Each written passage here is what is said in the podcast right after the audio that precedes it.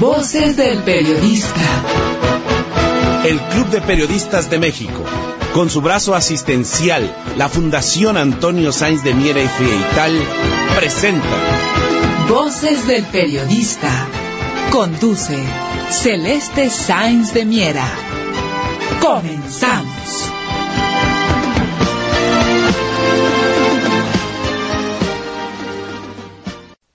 Qué tal amigos? ¿Qué tal? Muy buenas tardes. Bienvenidos a este su programa Voces del Periodista, este programa que es de ustedes y para ustedes a través de las frecuencias de ABC Radio, las 760 de AM de Organización Editorial Mexicana, queridos amigos, este eh, grupo multimedia que insisto en ello, es muy importante valorar siempre la importancia de estar en medios que realmente cumplen con su función social.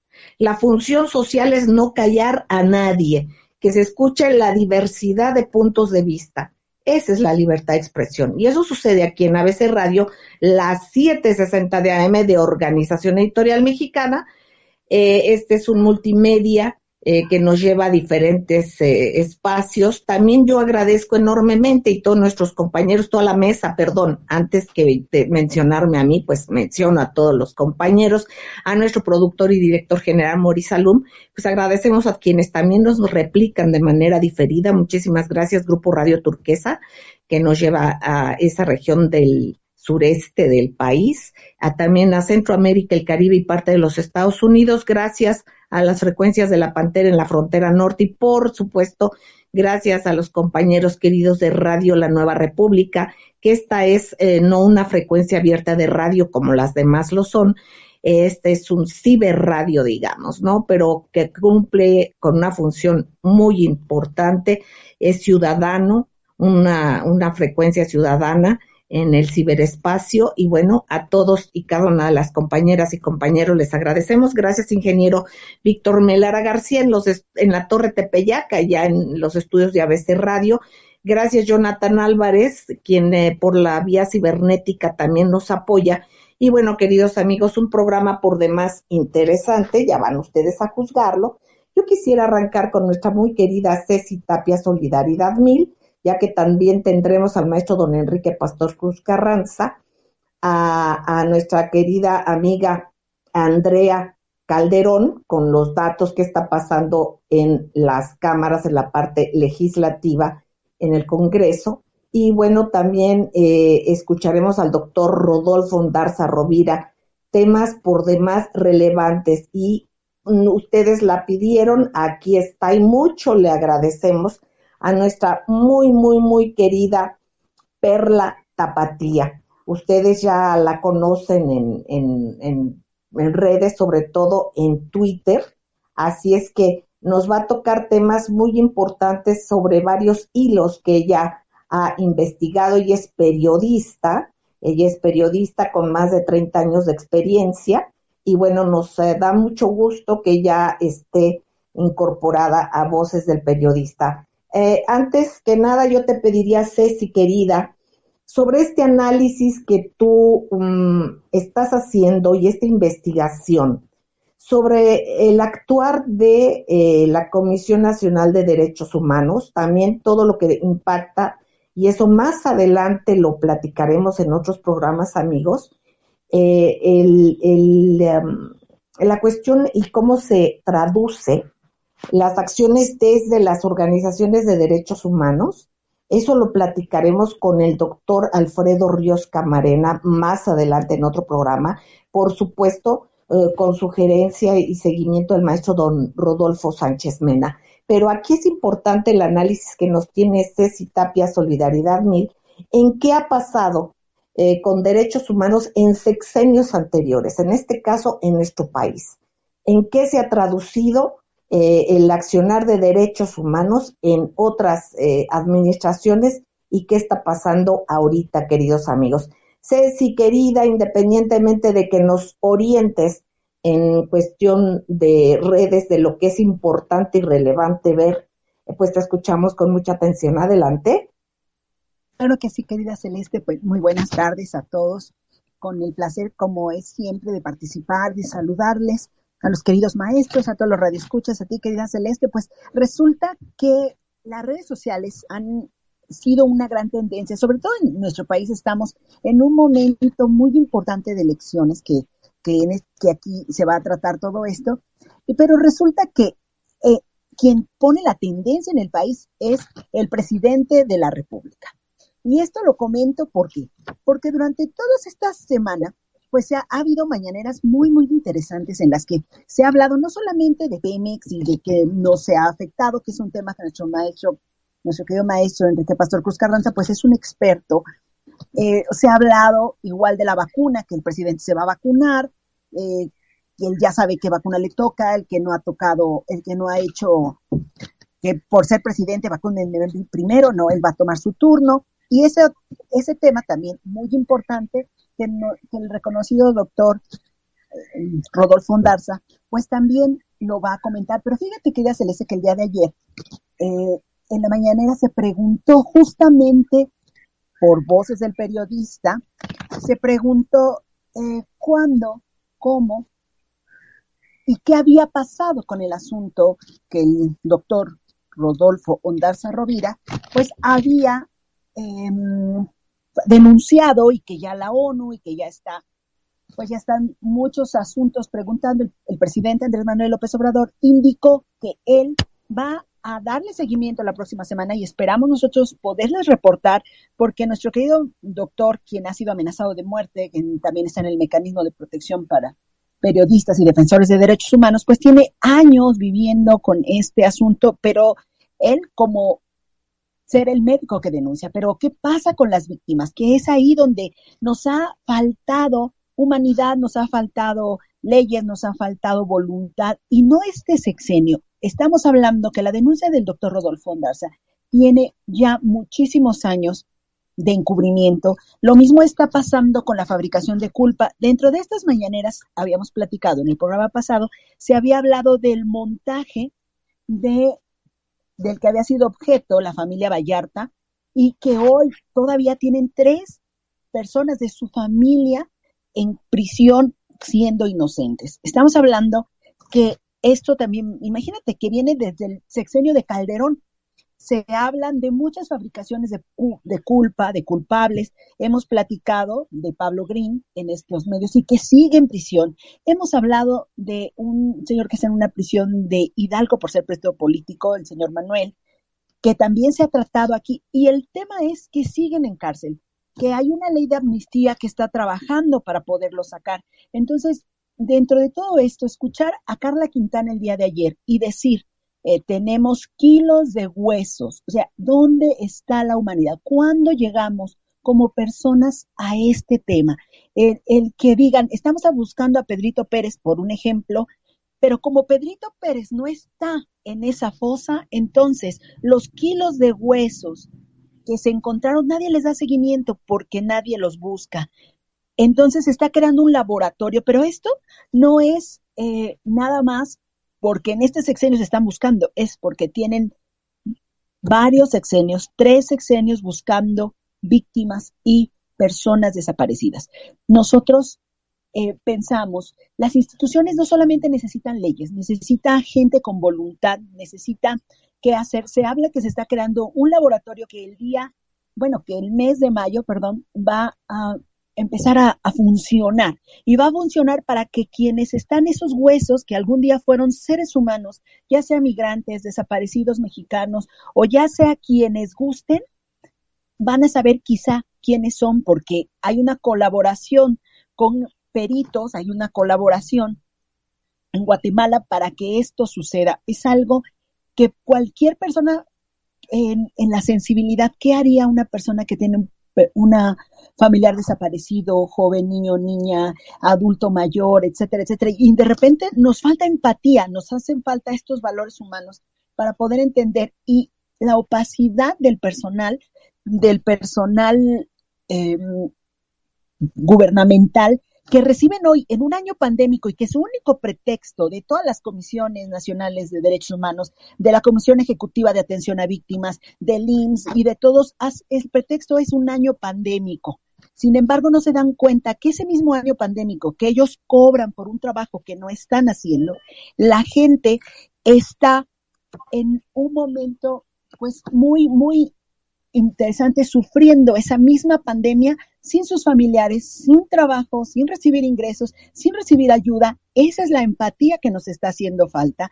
Pero que sí es muy importante que nosotros tengamos esa esa sensibilidad a lo que está pasando en la mañanera, porque las redes sociales, querida Celeste, han estado diciendo cómo es posible que estemos hablando de 14 o 15 años de temas, pero son 14 o 15 años que la gente está en prisión, 14 o 15 años que tienen a sus personas desaparecidas y que nunca supieron dónde están. No es solamente por regresar al tiempo, por un capricho, no, es porque hay familias enteras sufriendo esta terrible pandemia de corrupción, desapariciones, insensibilidad. Entonces, estos días de la mañanera, querida Celeste, y es importante que lo, que lo comentemos, se ha hablado mucho de desapariciones, se ha hablado de, eh, Pemex, igual se ha hablado de todos los temas que son importantes para el país, pero también, sobre todo, de esta fabricación de culpa que tanto daño ha hecho. Hablamos nosotros de una mujer, Macarena, que igual está por una venganza personal, presa hace más de 12 años y no hay quien haga algo por ellos. Estamos hablando de presos por hambre, gente que se robó una sandía y que quieren, un ministerio público quiere que pague 85 mil pesos para perdonarlo. ¿Cómo después de 12 años alguien va a poder pagar 85 mil pesos por una sandía? O sea, esos criterios, ¿quién nos norma? Entonces, no solamente es los desaparecidos y estos crímenes es que nosotros necesitamos una Suprema Corte de Justicia que esté humanizada, preparada, pero sobre todo que tenga la voluntad de ayudar a las víctimas, de ayudar a los familiares de las víctimas y de ponerse algún momento en los zapatos de quien sin dinero, sin cobrar un sueldo, sin tener esa comodidad de un escritorio en unas oficinas bellísimas y un futuro prometedor para el retiro, sepan que hay gente sufriendo y esa gente es parte de los mexicanos que estamos esperando un mejor gobierno y un mejor actuar de esta Suprema Corte de Justicia de la Nación. Pues bueno, este tema querida Celeste, es un tema muy doloroso y ojalá que, las personas que nos escuchan, que las redes sociales sean responsables, ayuden a compartir a la gente desaparecida, ayuden a presionar a las instituciones que den el apoyo no solamente legal, económico, empático para las personas. Y bueno, de ahí dejen de quejarse de que nuestro presidente piense en sus gobernados, es decir, en todos los mexicanos. Es mi comentario. Gracias, gracias, Ceci querida. Gracias. Pues bueno, queridos amigos, eh, continuamos con el programa con temas relevantes. Ustedes lo escuchan, ya van a escuchar ustedes eh, precisamente el desarrollo del mismo. Miren, yo quiero invitarlos, el gobierno de la Ciudad de México, eh, la Secretaría de Cultura, el Teatro de la Ciudad de México, eh, y, algo que es ciudad innovadora y de derechos, nuestra casa, va a presentar el próximo sábado 10 y domingo 11 un espectáculo que no se pueden perder, queridos amigos, y que no es muy común eh, poder escuchar. Se llama, es el coro acardenchado. Esto presenta, se llama El Cardo en Flor. Es una experiencia que no se la pueden eh, eh, de veras perder, aunque es en el Teatro de la Ciudad Esperanza Iris, queridos amigos, que está en Donceles 36 en el centro histórico, muy cerquita del metro Allende. Eh, va a estar solamente con un aforo del 30% de la capacidad de público en el teatro. Eh, la venta de boletos está en Ticketmaster y también en la taquilla del propio Teatro de la Ciudad Esperanza Iris, en Donceles 36. Eh, el director artístico de este evento es el maestro, eh, destacadísimo maestro y reconocido nacional e internacionalmente, desgraciadamente no es lo suficientemente eh, famoso a lo que él merece, que es el maestro Juan Pablo Villa. Él es el director artístico, así es que no nos perdamos esta oportunidad el próximo sábado 10 y domingo 11 de abril eh, el sábado a las 19 horas y el domingo a las 18 horas. Repito, este sábado, del sábado 10 a las 19 horas y el domingo a las 18 horas en Donceles 36 en el Teatro de la Ciudad Esperanza Iris o tecleticketmaster.com.mx, por supuesto quienes asistan a esos privilegiados que van a tener por el aforo del 30% de la capacidad ahorita por lo de la pandemia, por favor usen cubrebocas, hay que protegernos a todos y recordemos que, eh, que la Ciudad de México es la, la capital iberoamericana de las culturas. Un abrazo, queridos amigos, no se lo pierdan. Vamos a un corte y regresamos. Gracias.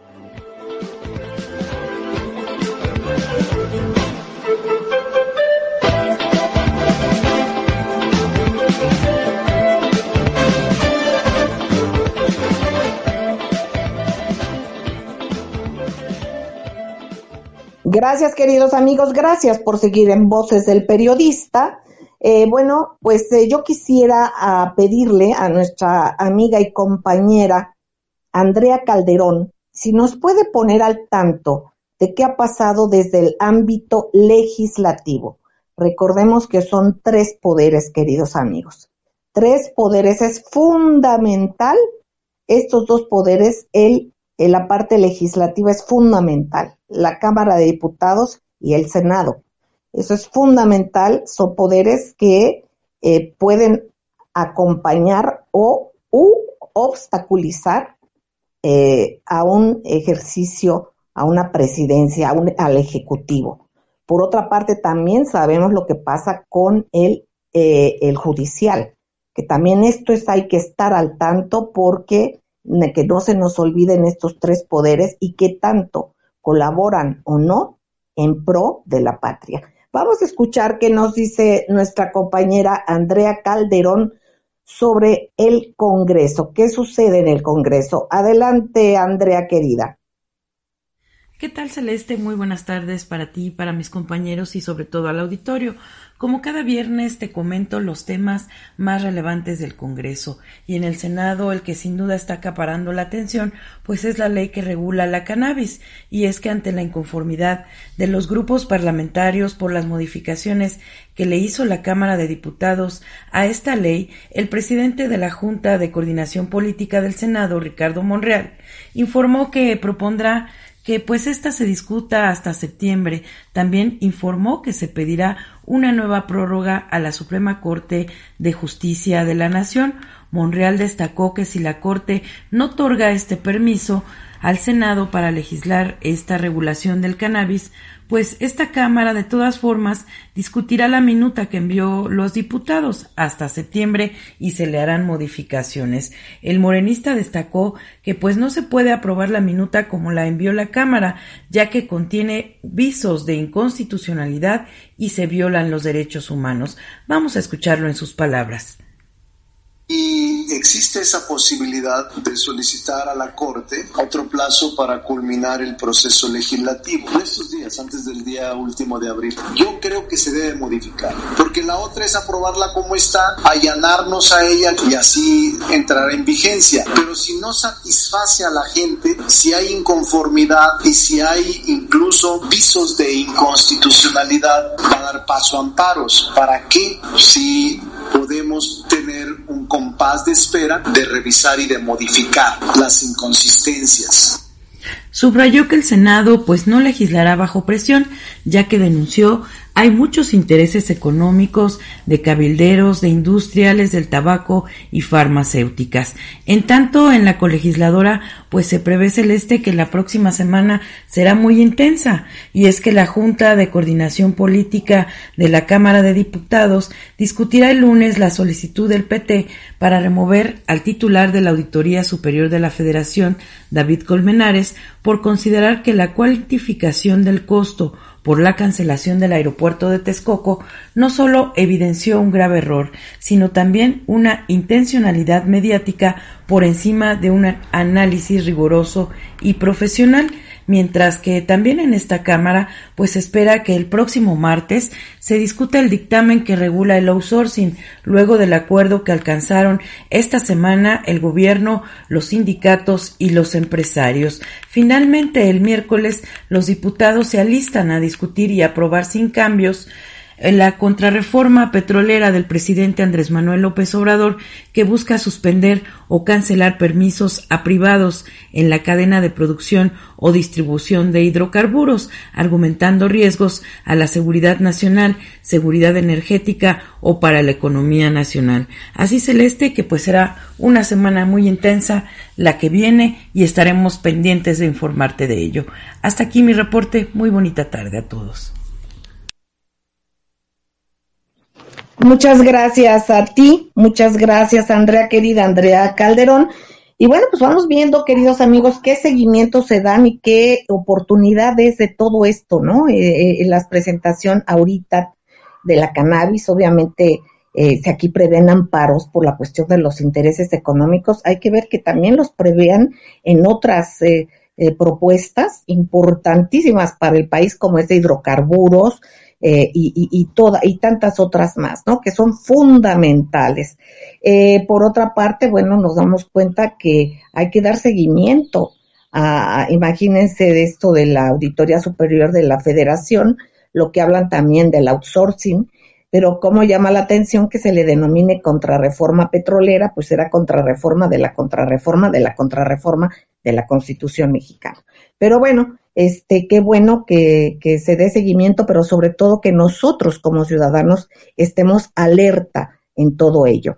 Maestro don Enrique Pastor Cruz Carranza, directivo del Club de Periodistas de México, representante del Club de Periodistas en el bellísimo estado de Campeche y además parte fundamental, pilar de voces del periodista, además de jurado calificador del certamen nacional e internacional de periodismo. Maestro, eh, yo le pediría a usted si puede, por favor, compartir eh, pues un análisis muy importante sobre un hecho que se dio el día de hoy, que ya le pido a usted este, eh, pues compartir sobre el caso de la detención del ex senador panista eh, Lavalle Mauri, que por cierto nada tiene que ver este, con la familia Lavalle Urbina, pero bueno, eh, con ese ex senador panista que tiene que ver todo esto con Oderbrecht, pero también lo profundo de, el pozo, ¿no? De, de, corrupción que hay aquí. Y usted hizo un artículo que publicó de una manera por demás oportuna y siempre eh, con una investigación profunda, precisamente en Voces del Periodista Diario, en el mes de noviembre del año pasado. Eh, eh, eh, usted, yo le, eh, se llama, me parece algo así como nacido inocente. Usted ahorita nos, nos recordará, lo que sí es que el tema que usted tocó, desde cuándo, el análisis que hizo, pues ahora se replica en varios medios este análisis, estos datos que usted da, pero sobre todo qué tiene de fondo, y vaya que tiene de fondo esta detención y qué se puede esperar de ello. Adelante, maestro don Enrique Pastor Cruz Carranza. Sí, licenciada Celeste, muy buena tarde, buena tarde a todo el amable auditorio de Voces de Periodista. Eh, gracias por estar eh, al frente del programa.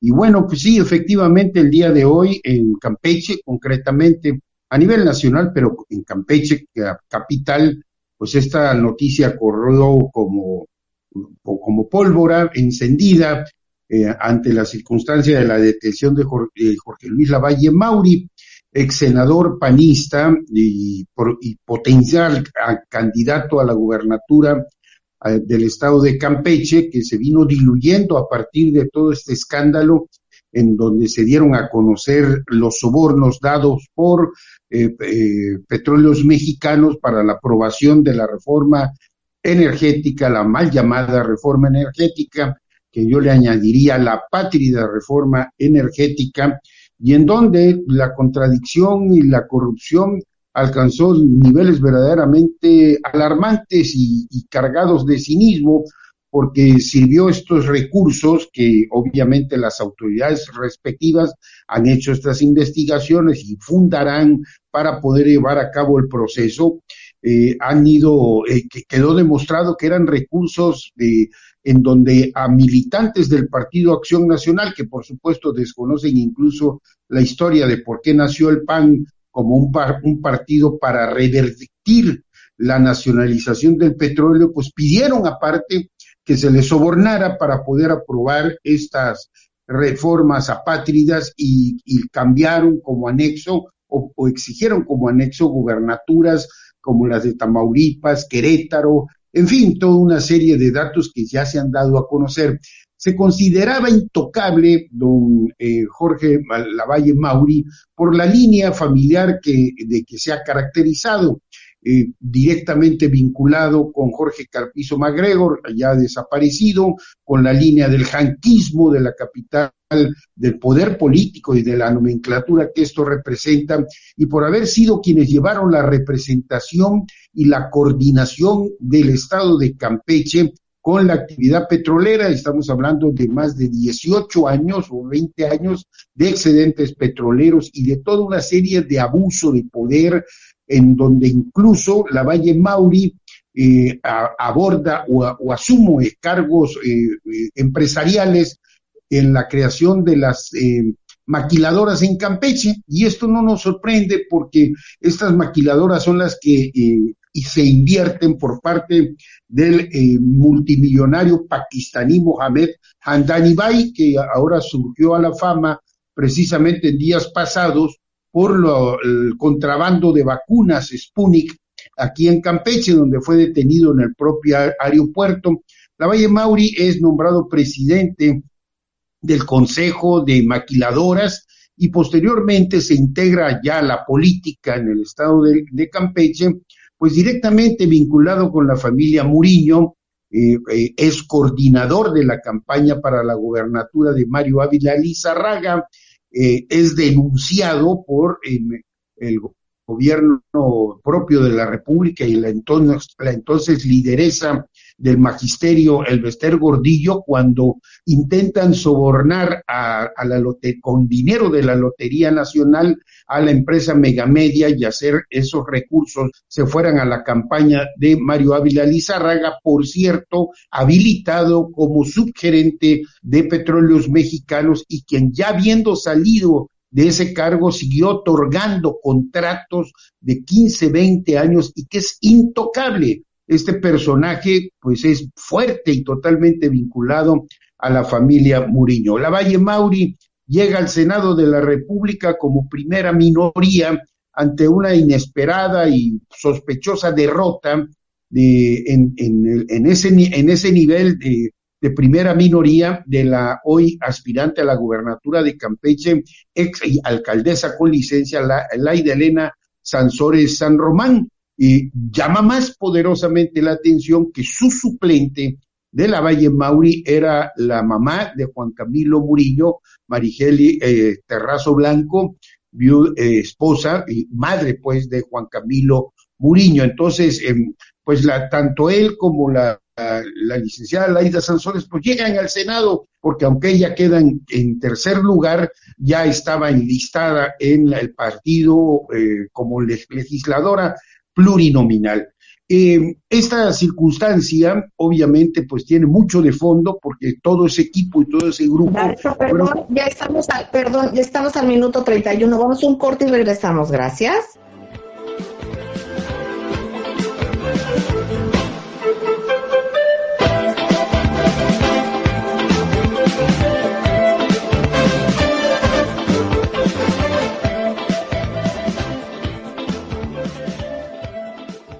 Gracias, queridos amigos, gracias por seguir en Voces del Periodista, cuyo productor y director general es Maurice Saloma, le enviamos un abrazo. Bueno, pues, queridos amigos, en esta mesa, el maestro don Enrique Pastor Cruz Carranza nos pasaba algunos datos sobre este caso y el fondo que pudiese tener, bueno, no que pudiese, que tiene en esta investigación que se hace y en, en la cuestión multidimensional del caso Odebrecht pero en este caso de alguien muy importante como es esta detención de la mañana del día de hoy del ex senador panista Lavalle Mauri.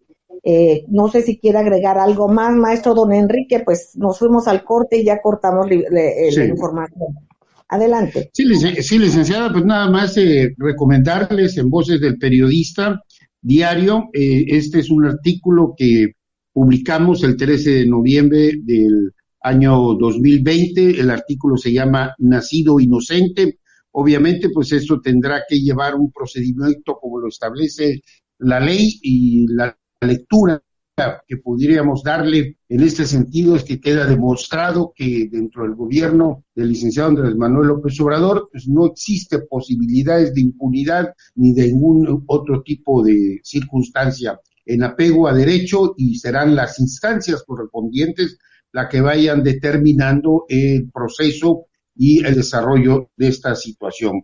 Les recomendamos pues que se lea este artículo y finalmente pues estemos muy pendientes de este tema porque obviamente es parte y, no está deslindado de todo lo que estamos viendo de esas resistencias a las reformas que el gobierno de la República ha llevado a cabo y en donde se ha encontrado todo esto, serie también de procedimientos en contra, licenciada. Y concluiría. Gracias, maestro don Enrique Pastor Cruz Carranza. Bueno, yo le pediría a la muy querida eh, Perla Tapatía, este, ella es eh, nuestra queridísima amiga Patti, eh, que tiene en su, en su Twitter, ustedes ya lo conocen, pero de todas formas se los repetimos para que le den ustedes seguimiento a estos hilos que a ella le caracteriza eh, publicar y que es este, reconocida, eh, precisamente Perla Tapatía, querida compañera periodista, en su arroba M-A-R-I-N-P, Marimp 11971. Eh, Patti, querida, yo te pido de favor, eh, si pudieses eh, compartir con nosotros un tema por demás relevante al, cual tú hiciste una recopilación y una investigación también, precisamente sobre lo que ha sucedido en el INE. Hay eh, asuntos que tú has eh, mostrado sobre lo que hay en común entre la Organización de los Estados Americanos, la OEA, Cambridge Analytica, el Facebook, el INE, ¿no? La estrategia electoral, este, este organismo, ¿no? Eh, y el señor Arturo Espinosa Silis, eh, con el mismísimo presidente de del, del INE, ¿no? Entonces, eh, tú has hecho algunas investigaciones, yo te pediría si la comentas, Patti querida, te escuchamos con muchísima atención. Así es, mi querida Celeste. Buenas tardes a todos y muchas gracias Saludos a todo el panel de honorables participantes y a nuestros estimados radioescuchas en este capítulo más de Voces del Periodista en el programa transmitido por ABC Radio en el 760. Gracias, Pati Cortés, linda. Per la tapatía, adelante. Pues ahora que estamos en temporada de elecciones en México, como estabas diciendo, es de suma importancia dar a conocer al pueblo información relevante sobre nuestro Instituto Nacional Electoral, mejor conocido como el INE, y de su presidente, el señor Lorenzo Córdoba Vianelo. Hace poco, más de un año, como tú lo comentabas, una serie de eventos me llamaron la atención, lo cual me llevó a iniciar una investigación al respecto, la cual la llamé El conflicto híbrido del poder en México, publicada en las redes sociales el 8 de febrero del 2020. Y comencemos con esto. Eh, ¿Qué tiene que ver en común la Organización de los Estados Americanos, la OEA, con Cambridge Analytica, Facebook, otras redes sociales, el INE, la compañía llamada Estrategia Electoral y el señor Espinosa Silis? Pues les contaré que es el mismísimo presidente del INE, Lorenzo Córdoba Pianelo. Comenzaré con una breve descripción de la compañía llamada Estrategia Electoral que se escribe sin la E, empieza con S, que fue fundada y dirigida por el señor Arturo Espinosa Silis.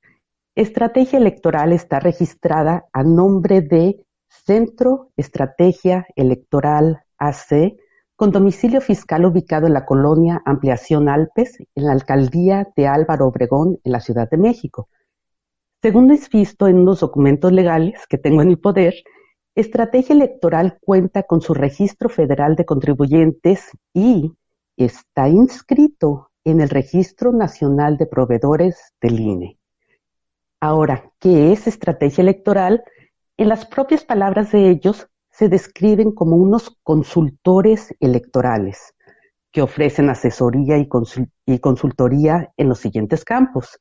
Litigio electoral y constitucional, fiscalización electoral, consultoría legislativa, estudios y análisis, comunicación política y electoral, capacitación en estos mismos temas, comunicación digital en materia electoral, entre otros. Pero Estrategia Electoral no solo ofrece sus servicios en territorio mexicano, pero en toda Latinoamérica y en los Estados Unidos. Ahora, ¿quién es Arturo Espinosa Silis? En sus propias palabras dice que él es el director general de Estrategia Electoral, abogado y consultor en temas electorales y constitucionales, licenciado en Derecho, egresado de la Universidad Panamericana, maestro en Derecho por la UNAM, especialista en Derecho y Justicia Electoral, argumentación jurídica, abogado y consultor en temas electorales y constitucionales. Eh, realiza también análisis políticos en el Centro de Investigación y Docencia Económica, conocida como el CIDE. Es profesor de Derecho Constitucional en las Facultades de Derecho de la Universidad Panamericana y de la UNAM. Es profesor de posgrado en el ITAM y en la Universidad Autónoma de Tlaxcala Arturo Espinosa también imparte conferencias y cursos sobre democracia y elecciones. Cuenta con publicaciones en temas electorales. Deseo recalcar que Espinosa Silis dice que trabajó por nueve años en el Tribunal Electoral del Poder Judicial de la Federación, lo que su servidora cuestiona, ya que la ficha curricular de Espinosa Silis sigue vigente y aparece y aparece como activa en la plataforma digital del Tribunal Electoral. Otro punto a, destacar es que ha sido observador y encargado de misiones de observación electoral de la Organización de los Estados Americanos, la OEA, junto con Jorge Tuto Quiroga, expresidente de Bolivia, el mismo que llamara al presidente de México, Andrés Manuel López Obrador, un cobarde matoncito por haberle dado asilo político al ahora expresidente Evo Morales tras el golpe de Estado que ocurriera el 10 de diciembre del 2019 en Bolivia. Entre otros antecedentes de Espinosa Silis, él también fue parte de la misión de observación electoral de la OEA dirigida por Tuto Quiroga en Honduras del 2017.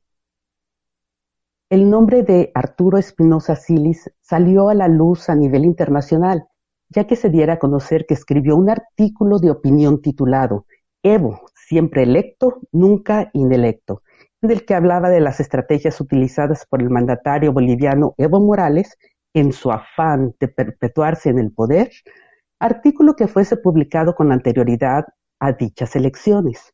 Espinosa Silis, en varias ocasiones y por diferentes medios, su pensamiento, mostró su pensamiento contrario al tema de la reelección. En otro texto dice, la ciudadanía de Bolivia irá a las urnas para elegir un nuevo presidente o elegir a Evo o para reelegir a Evo Morales por cuarta ocasión. A pesar de que la constitución de aquel país únicamente permite la reelección presidencial por dos periodos consecutivos, pues parece que el afán de perpetuarse es en el mismo es en él mismo. Democracia y Elecciones es una revista publicada por Estrategia Electoral donde exponen los supuestos problemas a los que enfrenta la democracia que está en crisis en toda Latinoamérica, según lo que dictamina la OEA. Queridos amigos, perdón, querida Patti, Patti queridísima, vamos a ir a un corte, queridos amigos, y regresamos con esto. Hay que estar muy atentos, no tardamos, gracias.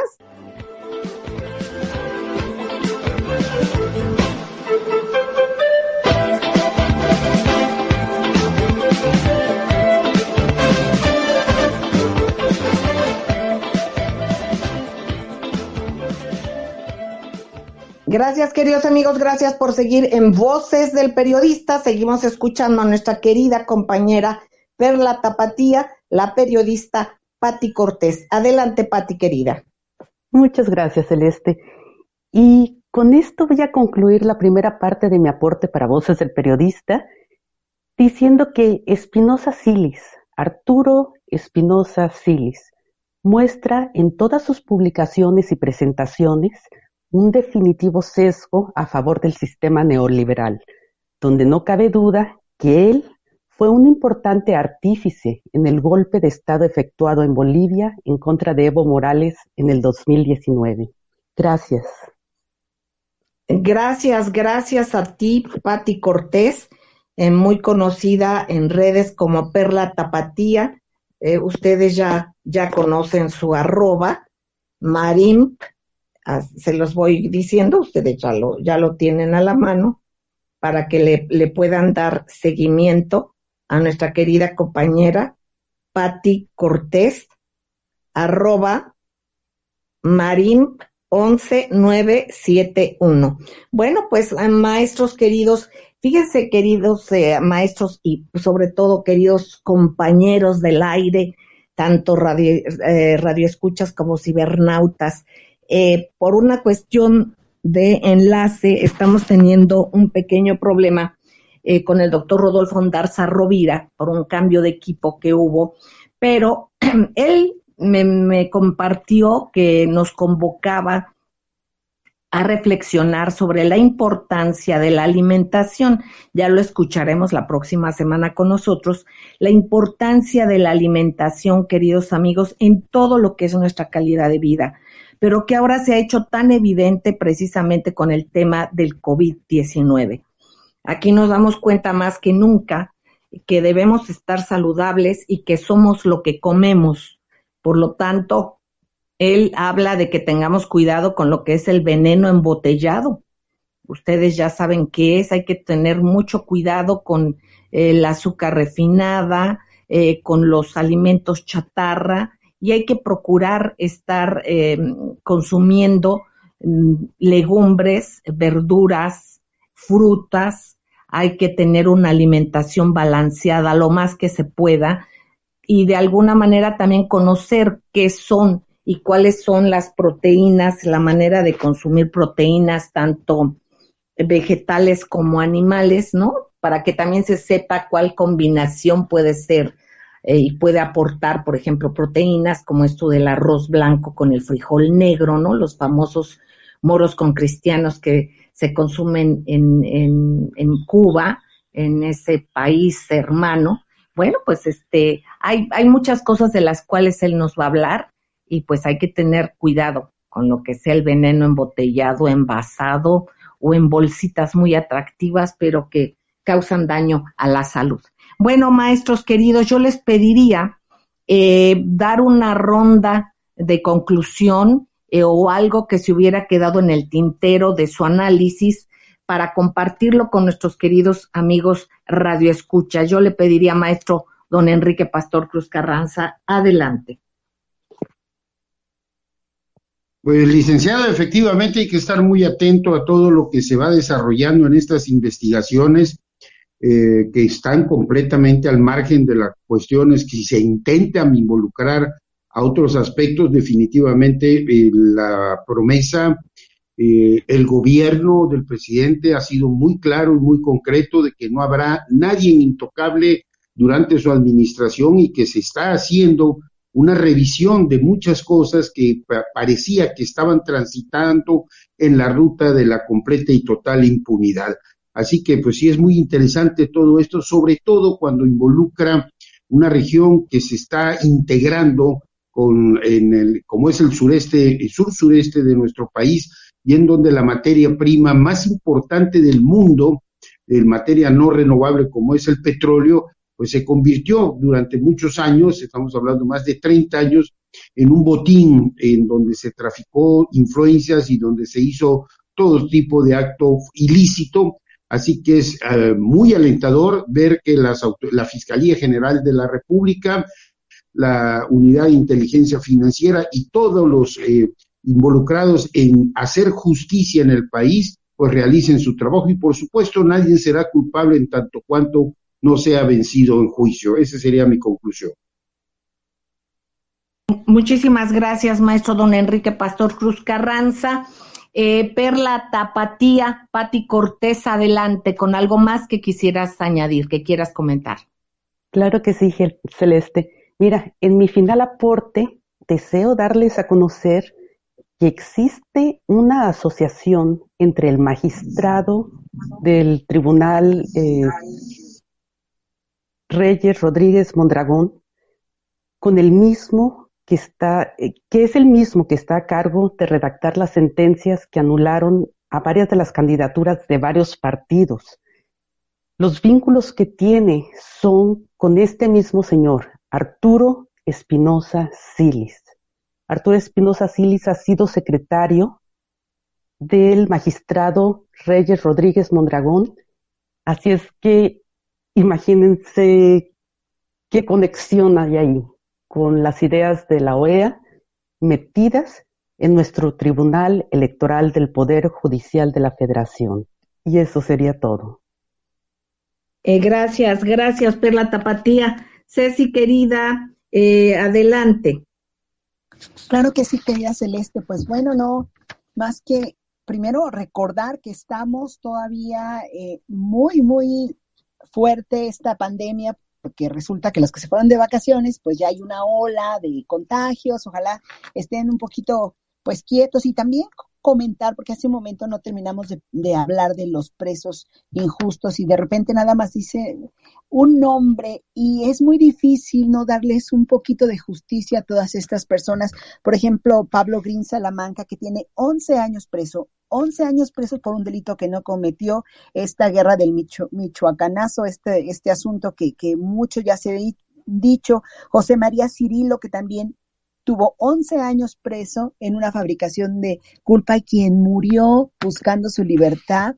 A Francisco Robles, que es un adulto mayor también fabricado de culpa, que está preso injustamente. La cabo Ruth Aguatzin, que ese tema es muy, muy delicado. Esta cabo Ruth Aguatzin Cruz Blancarte fue torturada y estuvo sufriendo muchísimo o está sufriendo muchísimo y al día de hoy sigue presa sin condena. Lo mismo está pasando con Israel Vallarta, que bueno, es un que se ha estado tratando. Yo creo que esto tiene que terminar, se debe detener este asunto. Esta chica Macarena, de la que hablamos, que fue sentenciada a 22 años de prisión. Entonces, todo esto, querida Celeste, que ha dejado tantas, tantas heridas en nuestro país.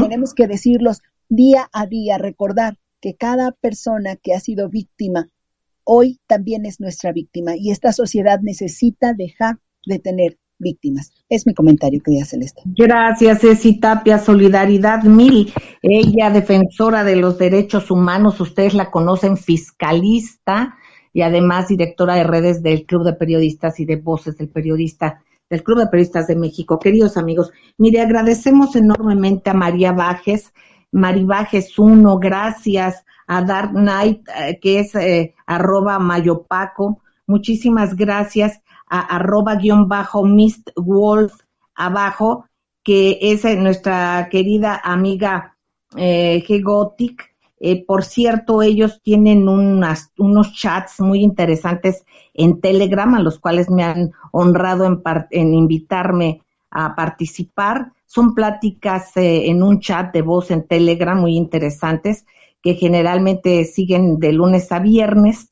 Y bueno, pues yo le agradezco y hay que estar atento de este chat, ya platicaremos más adelante sobre él. Yo le agradezco muchísimo a arroba Ale, Alejandrovich, Alejandrovich, muchísimas gracias Alejandrovich Lauriaski, ah, eh, muchas gracias a Raciel García, arroba Raciel GS7, al padrino 3, arroba manip 2486 4392, gracias Quebec, arroba Quebec, Arturo Camacho B, B1, arroba, ¿no? Con los arrobas, también arroba a Al Joseph, Joseph al José Joseph, perdónenme, Eh, muchísimas gracias a Carlos Aguiar, gracias a arroba Carlos A. Jiménez 4, primito lindo, a Pizarrín, un abrazo, arroba Pizarrincito, muchísimas gracias que él ha hecho un trabajo importante de dar seguimiento a lo que hacemos en Voces y que ya próximamente lo tendremos por acá que nos va a acompañar, arroba Promaíz, muchísimas gracias. Gracias a, More70 Marta, gracias a Karel Gerhardt, gracias a Afrodita Guerrero, un abrazo, arroba Afrodita Opino, un beso y cariñoso y a todos ustedes muchas gracias, queridos amigos. Sigan en estas frecuencias porque aquí se escucha plural, se escucha diverso y de eso se trata. Por favor, cuídense todos, cuidémonos todos por amor a nuestra patria. Les queremos entrañablemente. Un beso tronadísimo. Sigan en estas frecuencias porque hay, aquí hay pluralidad. Eso es la libertad de expresión, que no le cuenten otra cosa. Eso es lo que sucede. Así es que sigan en estas frecuencias. Cuídense mucho. Un beso tronadísimo. Nos escuchamos y nos vemos la próxima semana. Gracias.